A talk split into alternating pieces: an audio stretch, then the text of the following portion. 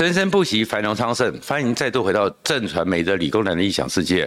哎，我们知道这半年来哦，弄到大家觉得沉闷无聊，但是又天天被纠缠的蓝白合，终于到了最后一个礼拜了。其实结局大概也定了，就是这个蓝白合呢，可能最后还是要各自努力，因为这个礼拜十四号我们就知道，哎，结果呢，郭台铭的联署书会出来了。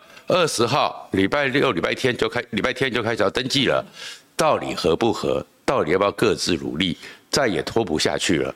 可是这场戏里面呢，其实真正受伤最重的是国民党，而这国民党是咎由自取。而这种咎由自取，是因为国民党一直没有张开眼睛自己看一看，他们到底有哪些问题。所以走到这个局面里面。总统大选的局局面，其实最后也许他们还寄希望于弃保，但是国民党的总统大概都已经定局了。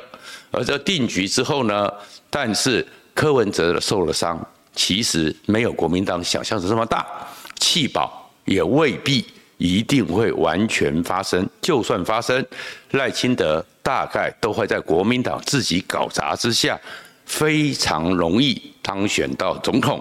那当然，后面一个战场就是立委战场了。那，中间其实是还有一些变化，就看这些国民党的人能不能认清自己，放下私心，不然恐怕赖清德双过半的机会还是有的。就是赖清德会当选，而民进党虽然立委现在看起来比较困难，国民党帮忙之下。民进党会在国民党的帮忙之下有机会过半。如果你关切这个频道的话，请记得按赞、分享和订阅。搞了好久的蓝白合，终于呢，在前一阵子的时候，哎，蓝白要见面了。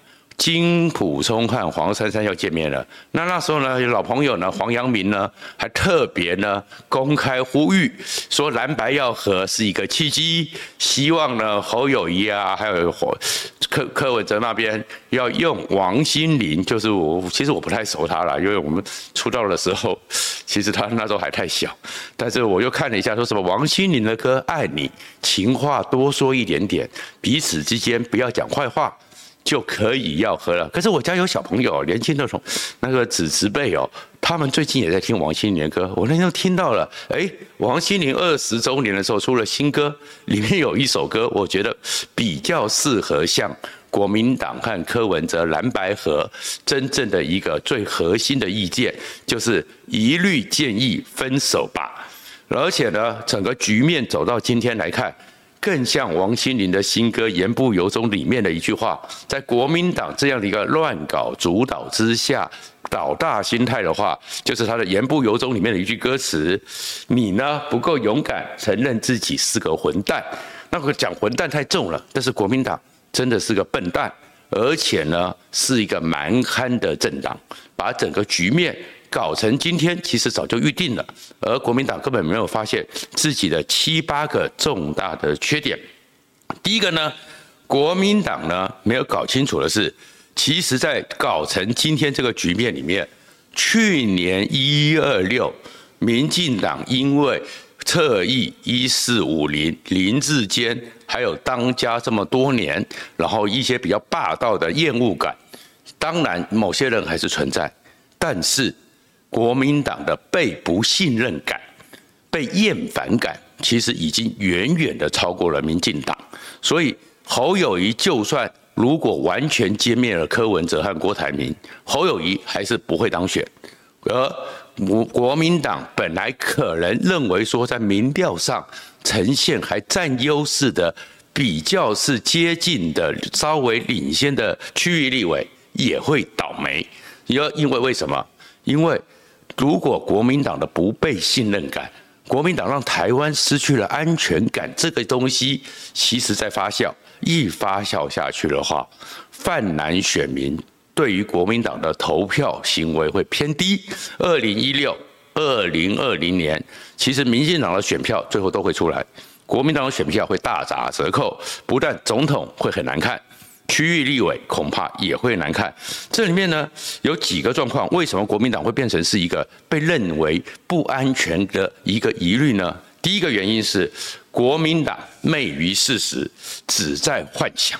我们都知道，我们平常从小到大都知道，如果血型不合，你要是乱输血的话，会有致命危机。国民党一直没有搞清楚，以为台湾呢就只有两种血型，不是蓝的就是绿的。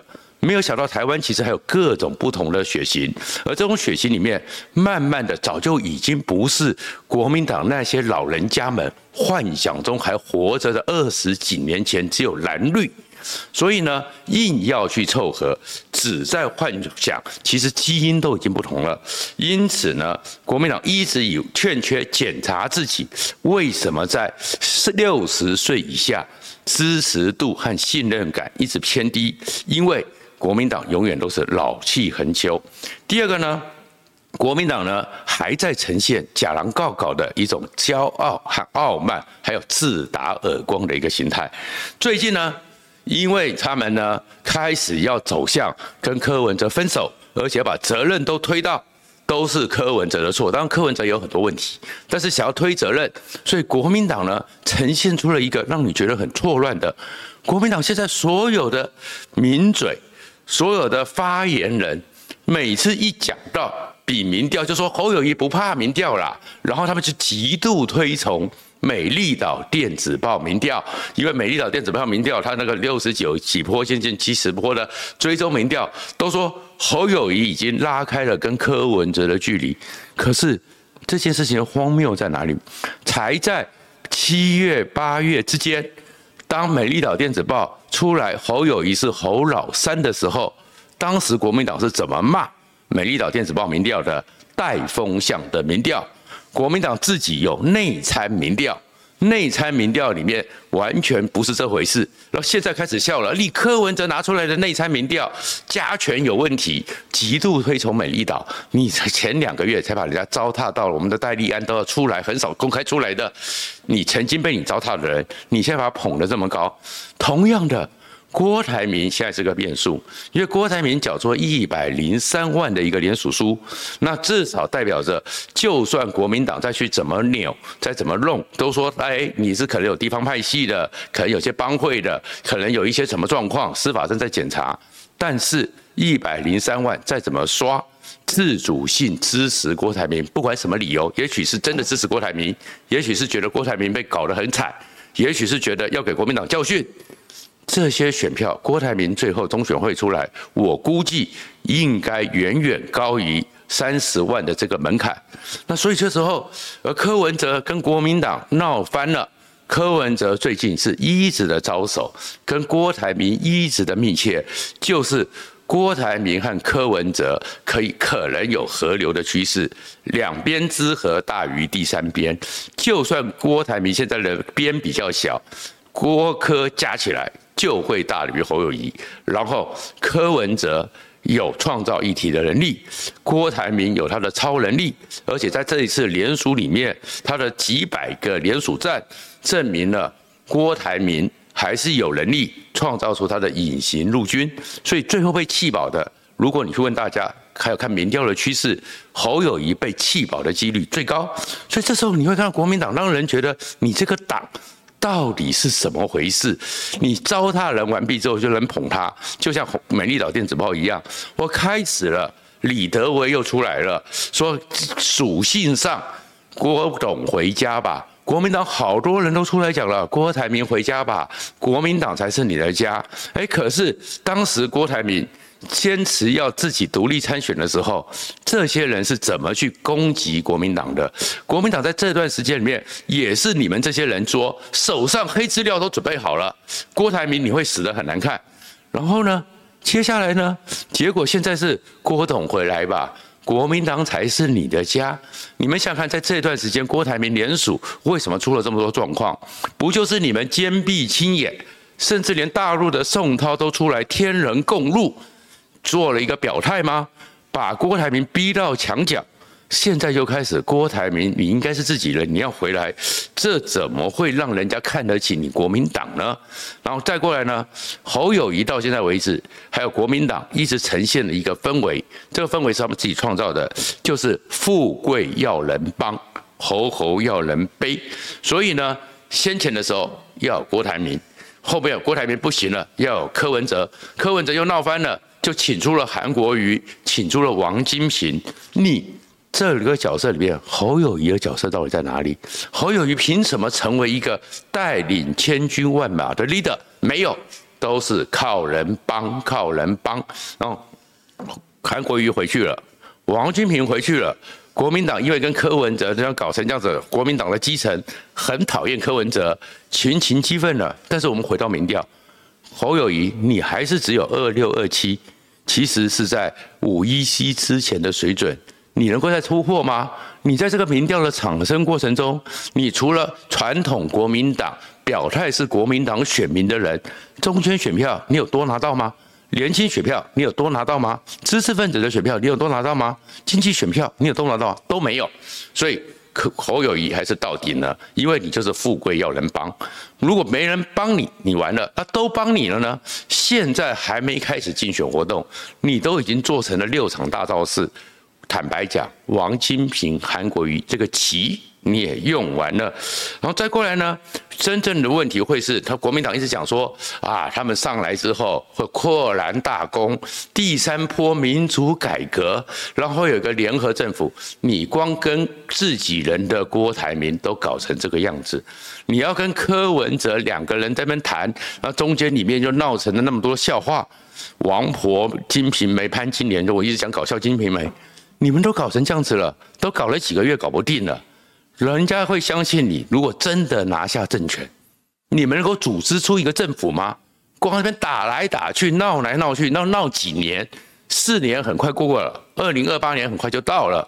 你国民党现在的表现，就让人相没办法相信你能搞得定。到时候整个内阁、整个部会全部乱成一团。那怎么敢把国家交给你呢？我们台湾是个危机社会，我们从除了有中共的一个压力之外，我们也欠缺很多天然资源，我们也需要很多国外的互动。你搞成这个国民党，你怎么能够相信呢？再过来呢，你国民党连一点肩膀都没有。我住在文山区，是在考试院附近。我也坦白讲，那个区域里面是非常非常非常。偏重深蓝的资深的军工教非常的多，可是呢，我们看到一个状况：当台湾人被欺负，尤其被共产党欺负的时候，你国民党连该做的表现都没有。那是讲谁？就是郭台铭被富士康所查，赖清德马上站在支持台上的立场，有讲话，虽然不见得有用，但是至少作为一个 leader。你应该要讲话，尤其是赖清德、民进党跟郭台铭，其实是在对立面，对手受到外人的欺负都要讲话。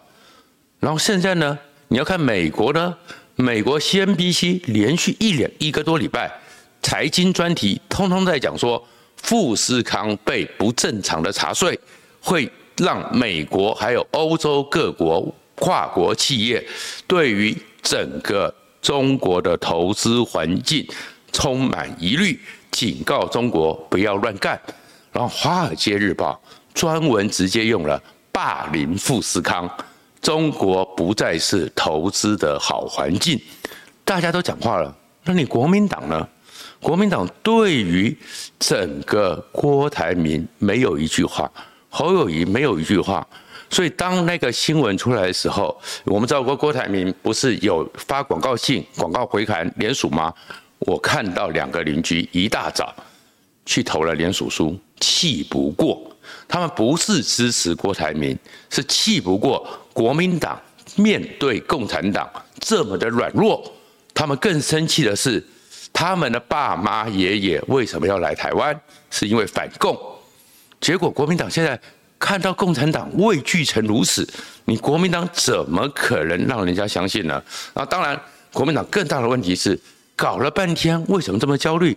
因为国民党到现在为止就是一个列宁式的威权政党，寡头决策，寡头决策，所以呢，没人搞得清楚你们在玩什么。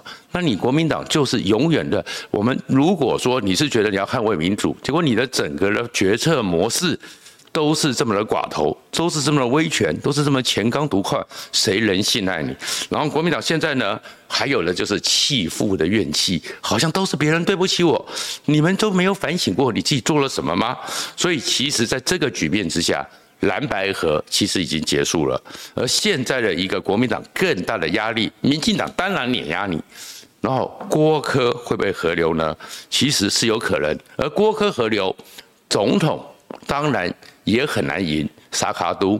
可是对于台湾的民主政治，其实是一次大家可以重新思考，就是台湾的板块。恐怕不再是国民党习惯性的，甚至民进党习惯去的，就叫非蓝即绿，非绿即蓝。确确实实，一个重组的板块会出现，而这板块会透过他们，到时候赖清德、郭柯合流或柯郭合流，或者是以及国民党侯友谊很清楚的呈现每个板块各占多少，甚至是。如果郭台铭和柯文哲最后都没有合，细卡都他们的得票都会象征着台湾最真实的多元化的一个板块。然后这里面呢，一个状况里面呢，其实我们会看到的是，这时候对于整个台湾民主政治，或者是国民党面对这样一个局面，有没有？好一点的选择其实是有的，我们学工程的都知道，永远不可能有，因为太复杂，系统太多，永远不会有 maximum solution 最大利益，不可能。想要拿最大利益 maximum 的，通常都会失败，通常都做不出好的产品。optima 最佳化设计，这才有办法。所以，如果国民党认清现实，知道一件事情，就是如果。只有干掉他们的逻辑，就是干掉了郭台铭，干掉了柯文哲，不投给侯友宜还能投谁？如果你们一直没有打破这个迷思，最后赖金德会过半，投票率会偏低，国民党的区域立委该上的都会不会上。但是如果就像马英九这个时候突然跳出来支持全民调，那个东西其实是知道认识到总统大选不可能赢了，但是给郭柯。留一点点的善意，而这个善意如果能够最后就是不要互相攻伐，然后甚至于国民党党中央朱立伦开始学会睁一只眼闭一只眼，让郭台铭和柯文哲悄悄的利用各种方式去帮国民党区域立委站台也可以。偷偷的给一点资源，把他的郭台铭的隐形陆军协助国民党的区域立委，也许在这个情况之下，柯文哲的政党票可能会从八席到十席以上多拿两三席，可是国民党的区域立委可以多赚七八席。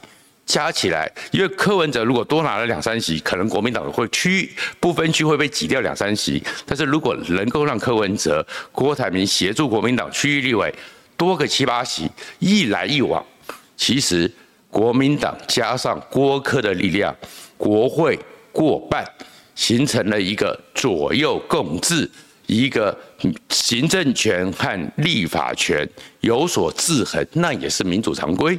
可是。国民党有这个智慧吗？